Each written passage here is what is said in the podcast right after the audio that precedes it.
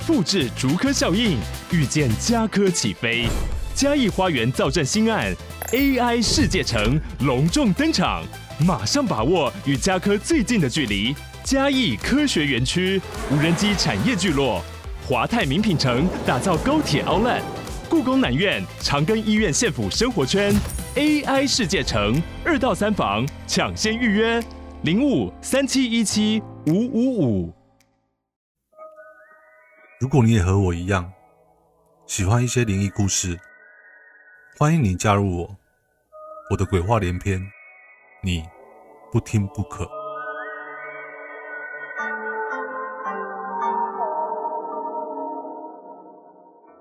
又到了各位男生期待已久的军中鬼话单元。不可今天带来两个军中鬼故事。第一则故事，在隔壁是谁呢？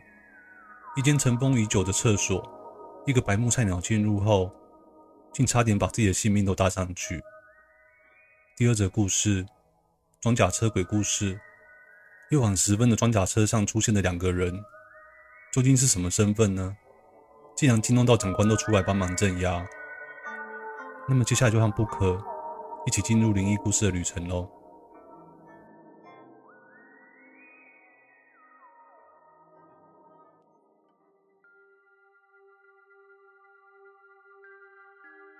故事一，在隔壁是谁呢？还记得那时候大概是七零年代左右吧。那时候我才刚签下去当志愿役，当时我没什么一技之长。老爸要我签下去，捧个铁饭碗，未来不愁吃穿。我也没多想，就照做了。在那个年代里，在比巴就是会被推去做一些很晒的事情。如果我当过兵的男生应该都懂。比如说坐船去外岛验收，验收什么鸟事，我现在都忘记了。唯一还记得的事情，就是那次遇到的鬼。还记得那次在海上摇啊摇的。花了快一天才到妈祖，我那时的五脏六腑都快翻出来了，还被当地接风的学长找了去吃了大餐，又被灌了一堆酒。我心里想，这样的验收，除了晕船的部分很痛苦外，其他部分都还不错啊，又没有什么鸟事，怎么学长们都推来推去的，最后硬叫我来啊？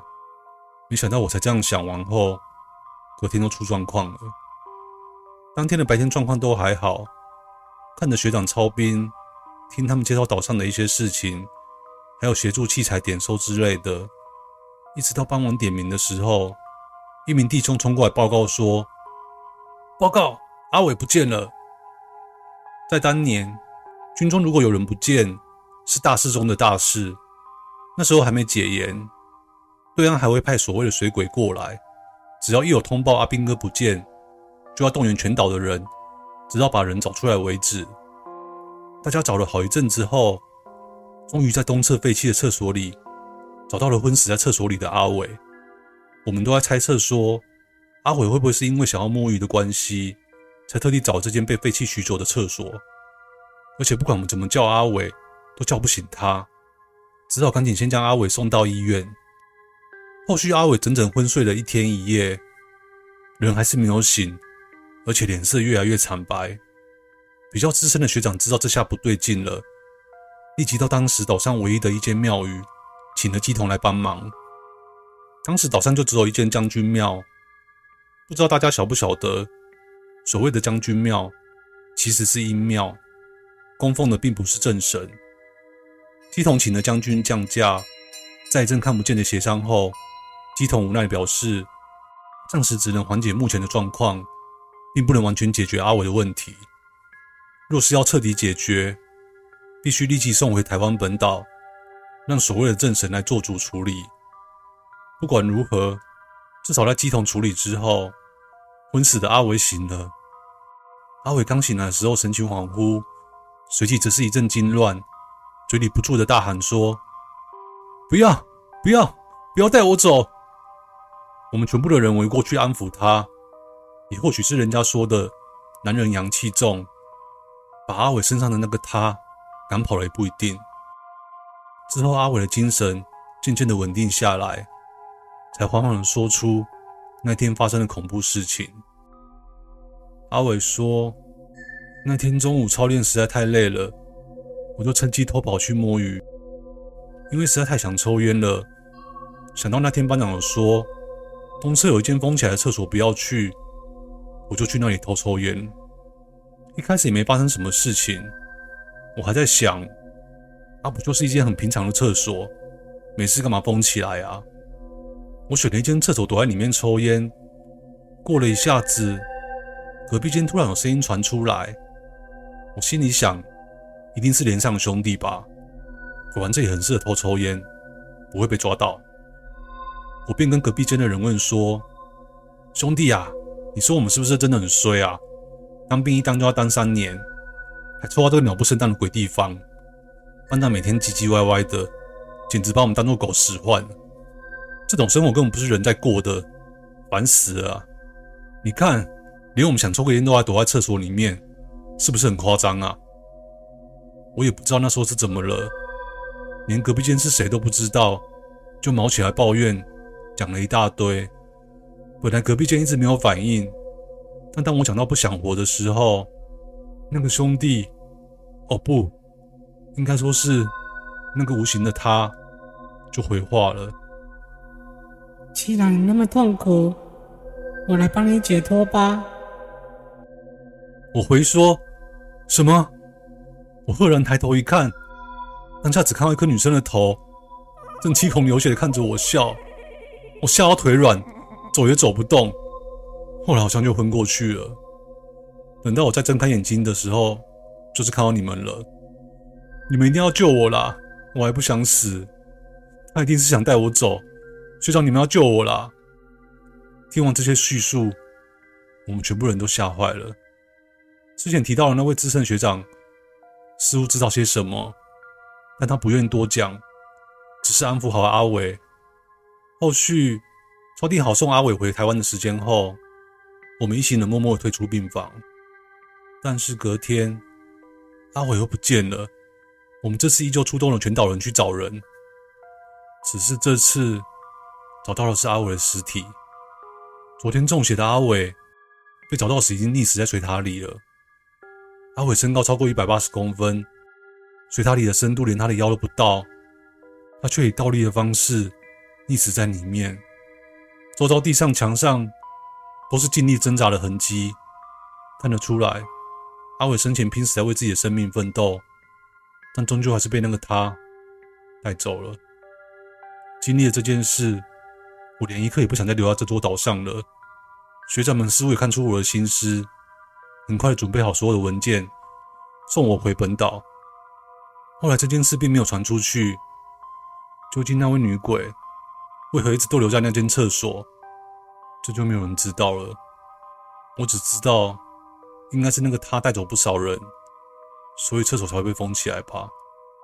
如果你也是正在当兵的阿兵哥，奉劝你，千万别为了一时的烟瘾，走进去封印起来的厕所。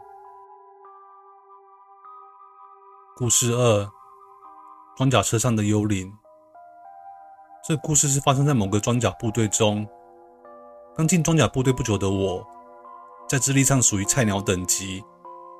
菜鸟在连队上，什么事情都要干，包括打饭菜啊、洗碗、打扫等等。出勤务、公差动作不能比别人慢，否则就是换来一阵彪骂。然后菜鸟站卫兵的时候，都要站最阴森可怕的战车掩体，那是卫兵哨最硬的一站了。所谓的战车掩体，就是停放装甲车辆的巨大车库。因为掩体上面种满了树木，作为伪装之用，在空中俯瞰起来，就像一座一座的小山。而这些掩体距离营舍的距离，大约步行约十分钟左右就可以走到了。因此，每到了夜晚时，除了上哨下哨的卫兵，以及两个小时一巡的查哨车，就再也不会有人在半夜过来了。而这个查哨车，也是让掩体卫兵最感到头痛的一关了，因为查哨军官除了问你当天口令外，他兴致一来，还会加码抽问你卫哨守则、安全守则等等。倘若答不对或答不好，就会给你记上一笔卫兵失职。那么你的世界末日就来了。竞价、体罚都还算小事，严重一点的话，甚至还要关禁闭。所以每个菜鸟在站掩体卫兵时，一定要记好口令守则。也因此，那个紧张感早就把四周的黑暗与阴森感抛诸脑后了。当天晚上，我像往常一样被提早半个小时叫起床。我看一看表，才十一点半，可能是安官怕我给别人拖哨，所以就提早叫我起床准备吧。我带着浓厚的睡意穿衣着装，抄了口令后，安官说他不带哨了，叫我自己去上哨。我也乐得自由，一个人悠悠闲闲的往掩体走去。我这班的卫兵是幺两洞两班，也就是凌晨十二点到两点的哨。我的前一班卫兵站的人是叫小陈，梯次跟我差不多，身上的刺青刺雷之龙，患有严重的口疾，但是个性很温和，跟他外表完全不符。当我走到掩体时，还有十分钟才到十二点，我心里想说，让小陈捡到便宜了，还提早给他十分钟下哨。小陈看到我，很高兴的把手上的木枪交到我手上后，便说。刚才查哨的军官有够机车的，问我卫卫卫哨守则，要我一条一条背背给他听。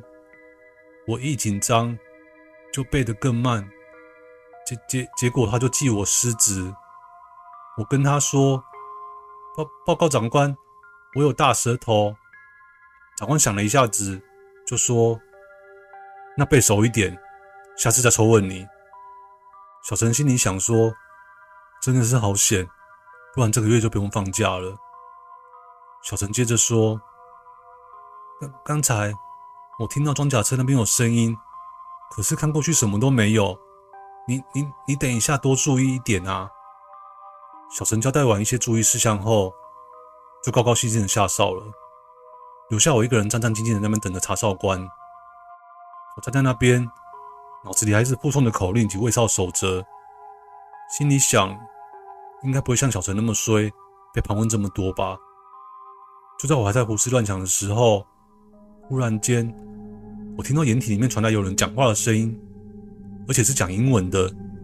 我心里想，该不会是战八中心的外国技师吧？不对啊，三更半夜来这边干嘛？而且我们装甲车没有故障啊！我猛吸了一口气，向掩体里面大声喊了一句：“说，谁在那边啊？”随后，我便马上用手电筒往里面照去。我刚刚说的话，在战车掩体里面形成回音，此起彼落的响着，但是却没有人回应我。我慢慢的移动步伐，往掩体里面缓缓的走过去。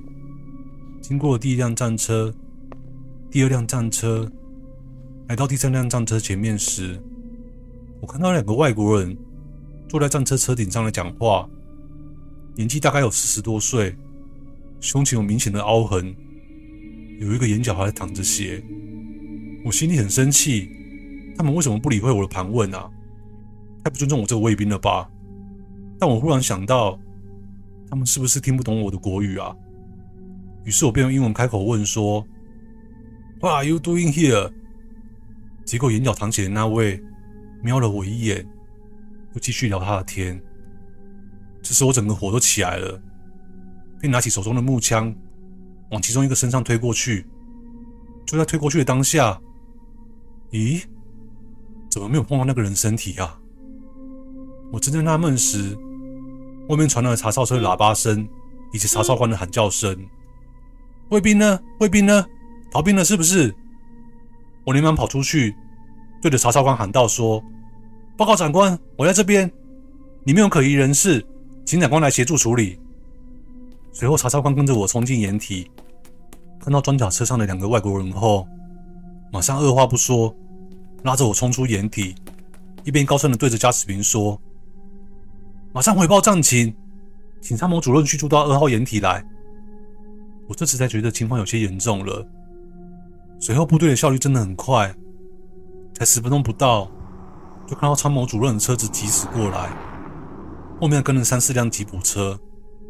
参谋主任一下车后，查哨官立即向前低声回报了些事情。主任立刻交代了一位军官，将东西交给他。我仔细一看，是一面国旗。之后，我随着主任及查哨官以及两位参办士军官进入掩体。当我们来到装甲车前，那两个外国人还在车上，不过已经都不讲话了，全部眼睁睁看着我们。我这时才更清楚地看清他们，他们的身体不是立体的，是扁的。主任面对他们，开口说：“两位兄弟，我对你们的遭遇甚感同情。我们也已经通知贵国政府做最好的处理了，请你们安心的去吧。我们这位小兄弟跟他有什么冒犯之处，也请你们多多包涵。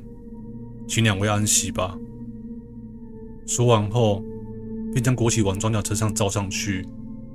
神奇的是，那两个外国人就这样不见了。出了掩体，主任告诫我，不要将今晚的事情说出去，以免引起军心恐慌。然后就叫连长将我带回去了。我因为这件事的缘故，之后站哨都改站连上内哨。虽然是以业务士的身份改站内哨，一直到快退伍时。我与辅导长在寝室里把酒论英雄，酒酣耳热之际，辅导长对我说：“你知不知道你发生事情的那辆装甲车的故事啊？”我酒醒了一半，辅导长接着说：“那辆装甲车当时在战发中心装配完，准备要试车的时候，那两位外国技师到车底检查履带，结果驾驶一不小心误踩了油门，他们两个就当场丧命了。”我听完辅导长说了话后，一阵耳鸣灌满耳际，再也听不清楚辅导长在说些什么了。故事说完了。